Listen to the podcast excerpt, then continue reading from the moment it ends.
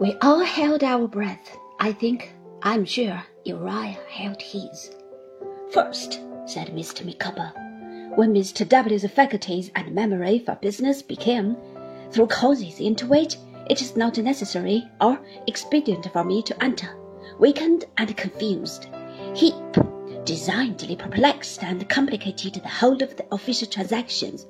When Mr. W. was least fit to enter on business, Heep was always at hand to force him to enter on it. He obtained Mr. W.'s signature under such circumstances to documents of importance, representing them to be other documents of no importance. He induced Mr. W. to empower him to draw out thus one particular sum of trust money amounting to twelve six fourteen two and nine, and employed it to meet pretended business charges and deficiencies which were either already provided for or had never really existed.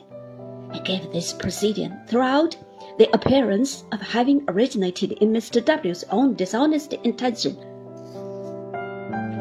and of having been accomplished by Mr. W.'s own dishonest act, and has used it ever since to torture and constrain him. You shall prove this, you Copperfield, said Uriah with a threatening shake of the head. All in good time. Ask Heep, Mr. Traddles, who lived in his house after him, said Mr. Micawber, breaking off from the letter. Will you?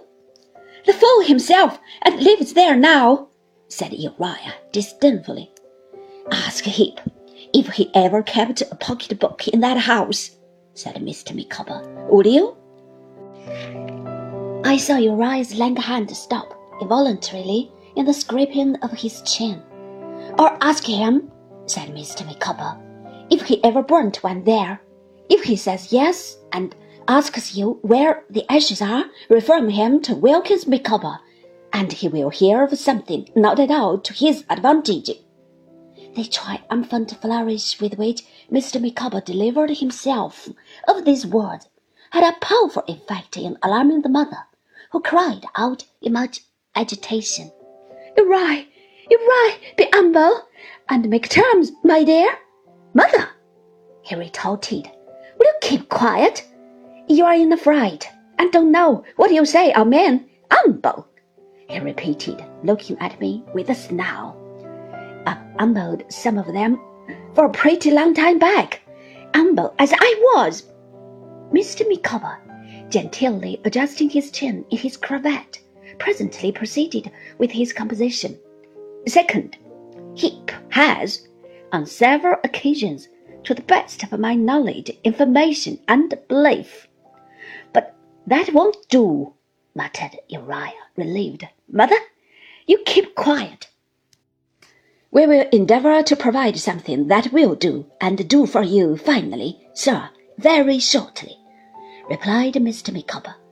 Second, Heep has, on several occasions, to the best of my knowledge, information, and belief, systematically forged to various entries, books, and documents the signature of Mr. W, and has distinctly done so in one instance capable of proof by me, to wit, in manner following, that is to say. Again, Mr. Micawber had a relish in his formal piling up of words, which, however ludicrously displayed in his case, was, I must say, not at all peculiar to him. I have observed it in the course of my life in numbers of men. It seems to me to be a general rule.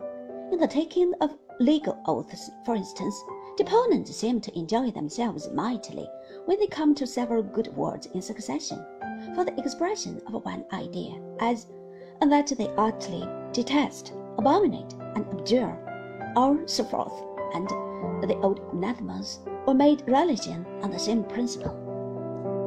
We talk about the tyranny of words, but we like to tyrannize over them too.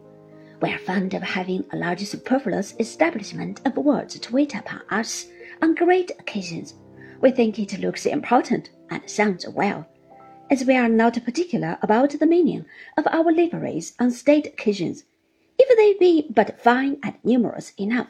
So The meaning or necessity of our words is a secondary consideration, if there be but a great parade of them, and as individuals get into trouble by making too great a show of liveries, or as slaves, when they are too numerous, rise against their masters, so I think I could mention a nation that has got into many great difficulties, and will get into many greater, from maintaining too large a retinue of words.